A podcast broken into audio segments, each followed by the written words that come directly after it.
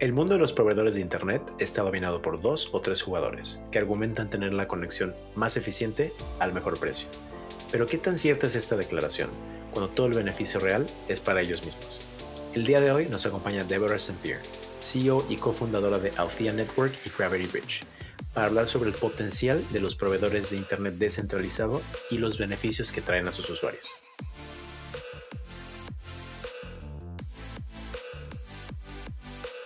Todas las ideas expresadas por los hosts de este podcast y la de sus invitados son únicamente sus propias opiniones y no deben ser tratadas como una inducción a la compra o venta ni como una recomendación de alguna estrategia financiera. Este podcast es solamente para fines informativos y educativos.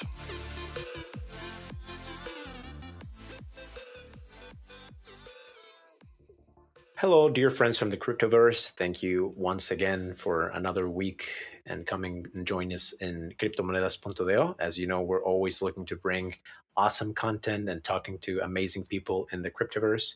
Today, we have the pleasure and honor of having in the program Deborah Simpier. She's the CEO of Althea. Welcome, Deborah. How are you doing? I'm doing well. Thanks so much for having me. My pleasure. So, the reason we wanted to do this episode is because we believe that the access to internet is pretty much a global right at this stage in time. Everyone should have access to an internet connection. The thing is that most times there's a lot of barriers, or if not barriers, it's uh, you know entry costs for internet services are really high and there's huge monopolies. You know, most of us are from Latin America, and in most Latin American countries, it's one or two companies that provide all the bandwidth and they, you know, have hold all the doors and they hold all the keys. And we've been following Althea for a while. So I would just love for you to tell us a little bit about yourselves, well, about yourself, Deborah. Right. And yeah, just a little bit about Althea. Yeah, so um, I think you really got to the heart of the issue. Althea was really born from that problem space of both um, understanding, as a, I'm, I'm, from a rural place here in the U.S. where um, okay. internet access was was problematic um, because infrastructure is very you know capital inefficient. Like the way that we build teleco infrastructure doesn't make sense, um, and this is a lot of this is the reason why it's very expensive or um, you know we'll see. Uh, things like the the plans will be you know like facebook twitter whatsapp is free and then the rest of the internet costs money um, we'll see these kind of you know um, user capture models that aren't really good for the carriers and then they're not really good for users um, totally. and then i think you know the other space that we didn't quite touch on yet is um, these sort of key freedoms of the openness of the internet was really a big part of Althea. How do we protect those? And we protect those by having decentralized ownership. Because when we own something, what does that mean? It means that we can leverage that infrastructure to earn revenue. Um, many different people can, not just big monopolies. Um, and then we can have choice over it. So those are the kind of core principles of Althea's true ownership and democratization of the infrastructure of the internet and then access to the internet itself. Absolutely.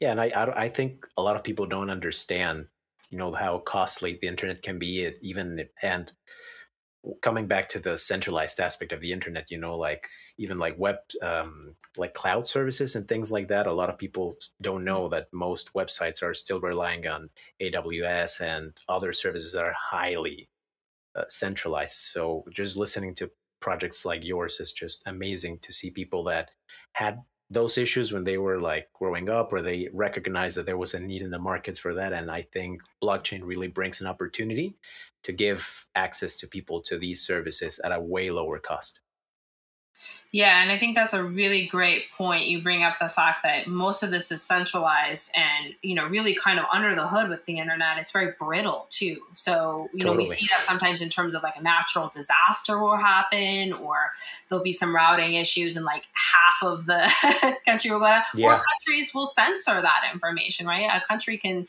just decide to throw down the, you know, the curtain and no internet can get in and out. Um, and that's what centralization leads us to. It's extremely brittle, but if we decentralize the infrastructure, then you know we can create more resilient and uh, open models. Absolutely. And so you said you came from a rural background, right? And when you were growing up, like which were the services that you were mainly using for internet providers? Yeah, so I'm um, just one, of course. That's that's very uh, common, right? Yeah. And um, you know, copper, mostly like a, a, DSL line, which is like a copper line to your home, the same that you would use for your phone. Um, and I think what's really interesting, and I think maybe some um, of the listeners will relate, is that this community here um, that had around a thousand people living in it received a million dollars worth of uh, a million dollars US to build internet infrastructure. And so the company came along, and what did they build? It was their company. They're going to build where that was most capital efficient for them.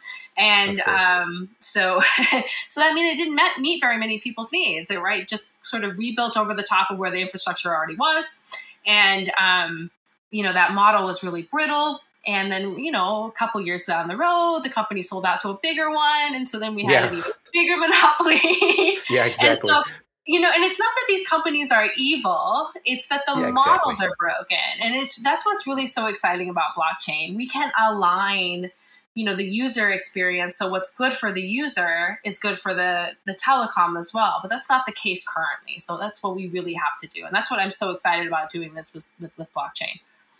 Absolutely. Absolutely yeah that, that was exactly my my next question like why deciding using you know blockchain for building a decentralized internet provider? Like what was the thing that you finally saw that you said like this is the way we're going to make this happen yeah, I mean, definitely my former point about being able to align, um, you know, users that empower them to actually be part of the infrastructure themselves.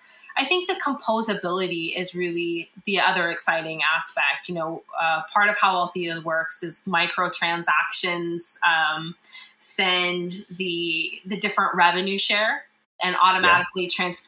And the other piece is transparency. Um, totally. So part of what Althea is building is something we call liquid infrastructure. And that means you can okay. take the actual fiber optic cable, the tower, and represent that as an NFT or as a tokenized asset. And the reason yeah. why you can do that is that you can see the revenue and all those little microtransactions going to that one token. Um, and, you know, I think most of the world doesn't really understand what internet infrastructure is actually built because we just, you know, we send folks out with shovels and they put some fiber yeah. in and nobody knows. yeah, exactly it's hard to invest in that. So if you have capital and you want to invest in that market, how do you do that right now? If you wanted to own a piece of a, a, a tower, a radio tower, how would you do that? Okay, like, but now totally. we can. Now we can, and we can put those private dollars to work and back into our communities, and that money can stay, you know, local and, and enrich that community itself.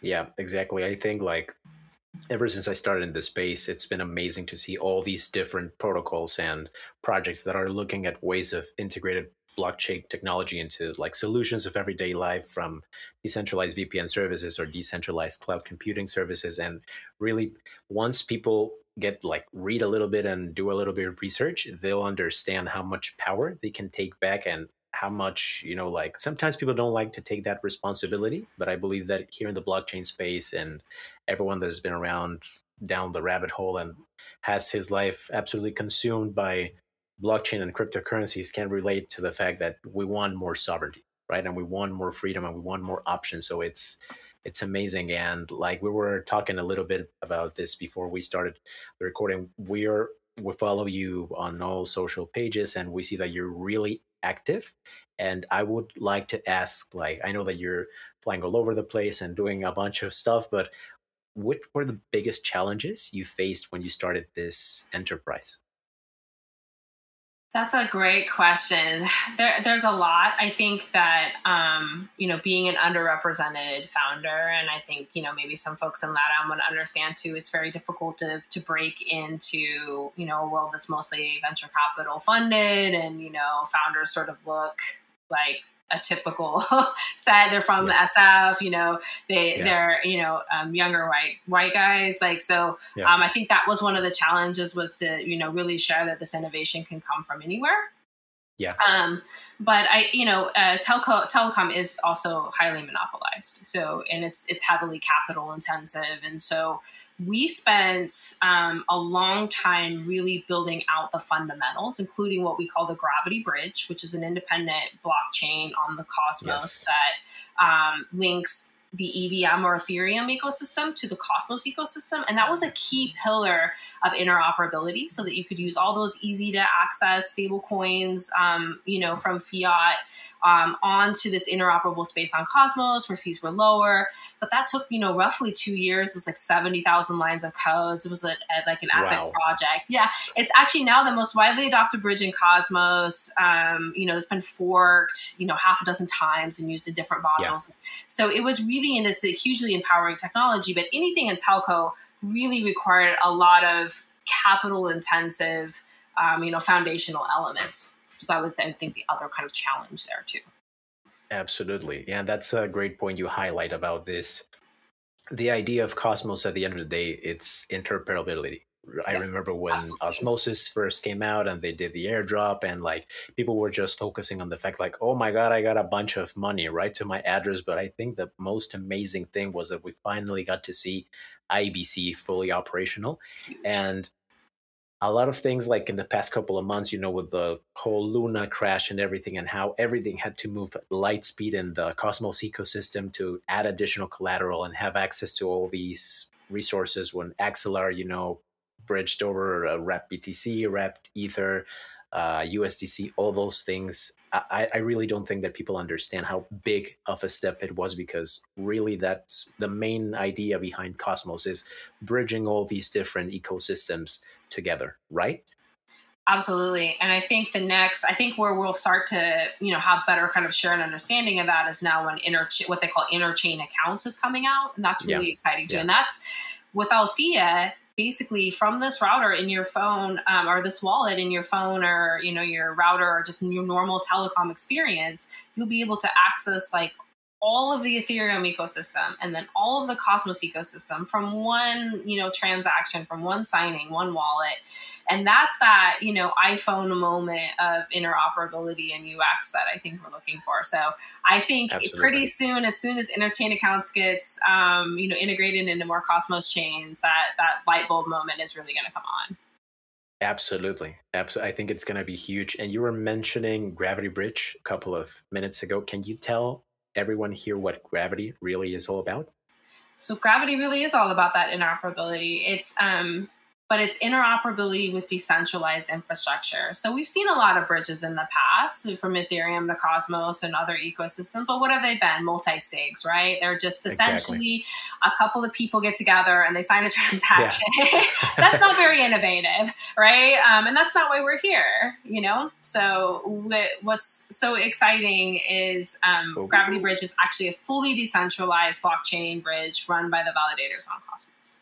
So, Deborah, I would like to know about uh, gravity because you were talking a couple of seconds ago about what Gravity Bridge is about. Yeah, absolutely. So, um, you know, multi-chain bridges, um, this one between Ethereum and Cosmos, are not necessarily new, but normally what we thought of in the past as bridges are, are mostly just like fancy multi-sigs, right? It, it's a few people exactly. that come together, sign a transaction. That's not very blockchain-like. That's a corporation um, or just a group of individuals. Totally. So, what's revolutionary about Gravity is it's truly decentralized. It's run by the validators on a Cosmos blockchain. Actually, other than the Cosmos Hub um, the Gravity Bridge has the most active um, um, validators at 163 active validators that are wow. in the community, and it's um, has a large community pool of token holders that you know vote on um, how you know things move forward and incentives and all of that. So it's a true decentralized blockchain bridge. That's awesome. Yeah, I mean, like I believe it's impacting things, you know, like Stargaze with uh, blockchain interoperability for their for their um oh my god what's the standard for ICS 721 for NFT. Exactly, ICS, yeah, ICS 721 and Stargaze, yeah, and then you also have like Crescent and this what what you're talking about, you know, the the interchain standard. It's really like, like I said, the the the changes from when I started in this space to now, it's just like impressive and yeah, it's just like you said, Gravity Bridge is just growing tremendously and the transactional value in it. And yeah, I totally agree with uh, multi sig.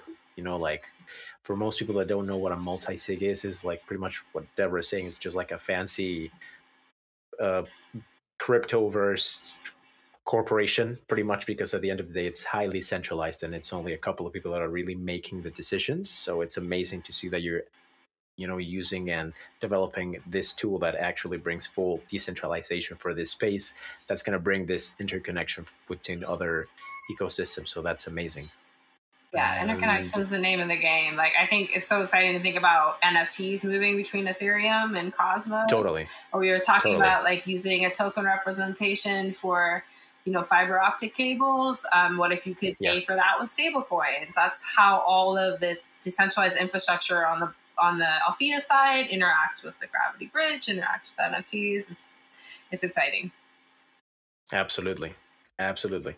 And deborah why do you think that it's important to decentralize the provider industry? Like firstly for people and secondly for the mass adoption of blockchain well, I think, you know, it kind of comes back to what I was saying earlier. And when you decentralize and you have ownership in a democratic way, you have choice. And that's really the only way that we can maintain our choices and our freedoms um, about something so um, integral as the internet um, and also our financial freedom. I think that telecom is, you know, this is how we interact with the world all the time. It's on our phones.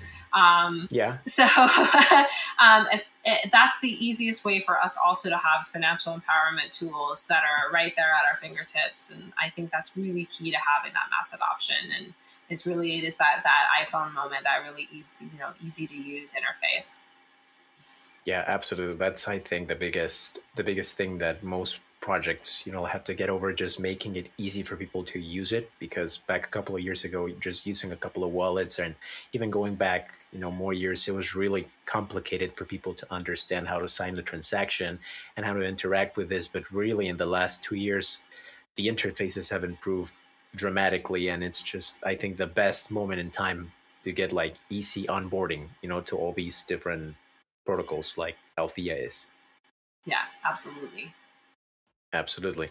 And obviously, we see that you're really active in social media. And I think that that's a great way of communicating what really decentralized internet providers are going to bring you know to the table so how do you manage to reach people and help them understand the benefits of using a decentralized internet provider yeah, that's a great question. So um, it, it, we, it, looks a little bit different for us. We do a lot of very local work. So where we have yeah. that coverage or where there's a network or someone else, a partner building a network. So we, we work directly with people in their community who are looking to deploy this kind of a network or a smaller provider that wants to bring this uh, to their community.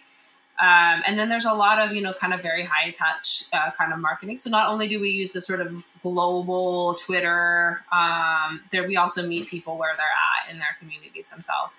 A lot of the way we think about fiat onboarding is using your local corner store where you're going to be going anyway to get your milk or whatever. That's where you could get your crypto. That's where you can get yeah, your right? internet. Yeah. So it should be just a part of our daily lives. And that's really that integration yeah, absolutely. I think, like you said, once we start, you know, like getting over those barriers and those hurdles, and we just make it super easy for people that just walking up to their local convenience store and just paying for the internet, that's going to be just.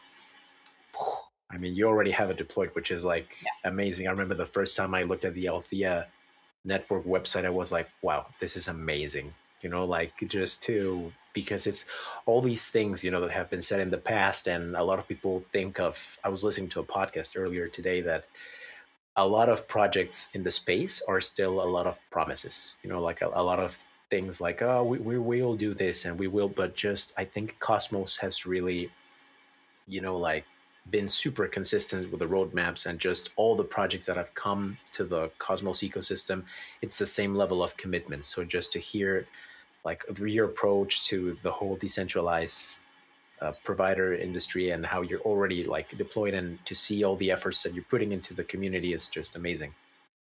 Yeah, absolutely. I think you know one of the things I'm proud about is that we developed our product very closely with our users, um, so that feedback loop was really tight. Instead of just sort of you know building something that we thought would work and then you know perfecting yeah. it and bring it out, we worked together to make sure that it was the right product and you know that we had that traction. And now it's really just growth and scaling. That's amazing. Yeah, I think that's a central point of everything because the traditional model is just I put a product out there and let's see how we adapt. But you building it like with the user like in mind and in conjunction with the end user, I think that's brilliant for adoption. So I really congratulate you and the whole team in Althea for thinking about how to properly integrate this new technology into society. That's great. Appreciate that. Thank you. My pleasure. And then, Deborah, where do you see Althea's Chief's use case? Like, where, where do you think that it's going to mainly be used? Because obviously, you have like the average Joe, which needs internet for, I don't know, for their cell phone or their store or whatever. But what are the chief, you know, uses that we're going to see in the couple in the next couple of years? Yeah, so we we call Althea kind of the idea of broadband Legos. It's almost like that Linux okay. platform, right? So it's it can yeah. a lot of flexible ways to deploy networks and to build them. And so I think we'll see almost like a Linux-like adoption. So you'll see it in a lot okay. of things under the hood a lot of networks, yeah. a lot of, you know, your, you know, maybe even something like Telmax will run Althea under the hood. Yeah. Um, yeah. Because it, it works. It gives the provider opportunities to build networks in flexible ways. It gives the user a lot more choice. Um, so, uh, you know, I don't know that you necessarily have like a Microsoft moment, but it'll just sort of like be in the, in, the Althea inside everywhere. Absolutely. I think that's how pretty much blockchain technology will continue to be adopted. Like people won't even understand that things are running on blockchain and they'll they'll still think, you know, like, no, it's this evil technology and we have to step, you know, like we don't we we can't use it, but they'll really not understand that most of these companies already have made agreements with because at the end of the day blockchain is highly scalable and it really brings solutions for problems that they've been trying to figure out for i don't know 10 20 years because we've pretty much been stuck like I, I believe that there hasn't been a lot of innovation. Like it's been sugar coated as innovation, but there there haven't really been dramatic changes for many industries, like really big breakthroughs. And we really think that blockchain technology is what's really going to push many industries like to the next level. Absolutely. Well, it comes down to that interoperability. So if you totally. can bring that, the infrastructure, the supply line, the financial, the microtransaction, agriculture, like all these different pieces can all interoperate on a blockchain. And so I really think not only is the future blockchain, the future is multi-chain as well. Totally. Totally. And I mean, for example, right now in the Cosmos ecosystem, I think the chains that implement IBC are around like 45 to 47 different networks. But once, you know, the bridge has been built for Ethereum, that opens the gates for just, oh my God. Like I was watching a video by this, I, I don't know if you've ever seen a video of Cryptocito, that he's always talking about uh, different Cosmos projects, et cetera, et cetera. And he was saying, you know, like maybe next year think it's going to be like 250 but i think really think that once people understand the power of gravity bridge and all those things everyone is just going to keep coming to cosmos and understanding what really the value of interoperability is for the space. Totally agree. agree. Yeah.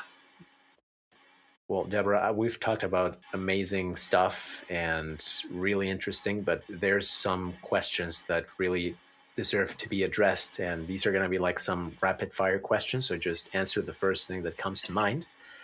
Okay, so Deborah, which were the first cryptos you bought? I mined Bitcoin back in really 2012, 2013. Yeah. No way. yeah. Wow. So I don't know. I yeah. I, I tend to not buy. I tend to mine or or build. So um yeah, that was that's awesome. Bitcoin. Yeah. That's awesome. Yeah, we we always tell people that there's more than one way to interact with yep. the space, and definitely, you know, like blockchain once again brings many options for people that if they instead of want to buy, be more of like a technical, you know, person that wants to deal with ASICs and all those things, it totally can. So it's amazing to see. Like, so you're a big, you're an OG. You're Maybe just old, but yes. wow, that's awesome. And Deborah, what's your favorite beer? My oh, probably root beer actually. Um, so I love, okay. I love to work and, and, I need to be sharp for that. So most of my most of my beer is on the root type root beer. Okay, got it. Yeah, no no Coronas for you then. yeah. That's where I work, which is all the time. Yeah, I I believe you. And Deborah, what are your favorite hobbies besides crypto? You know.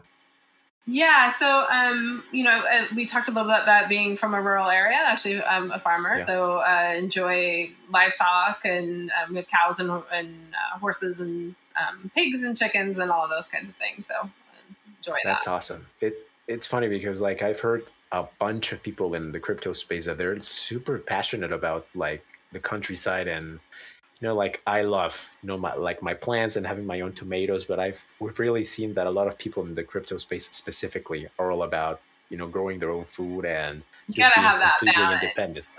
exactly. You know if we're gonna be full on anarchist we you know have to grow our own foods and stop going to, to whole foods and stop going to walmart and just having all that good stuff in our houses.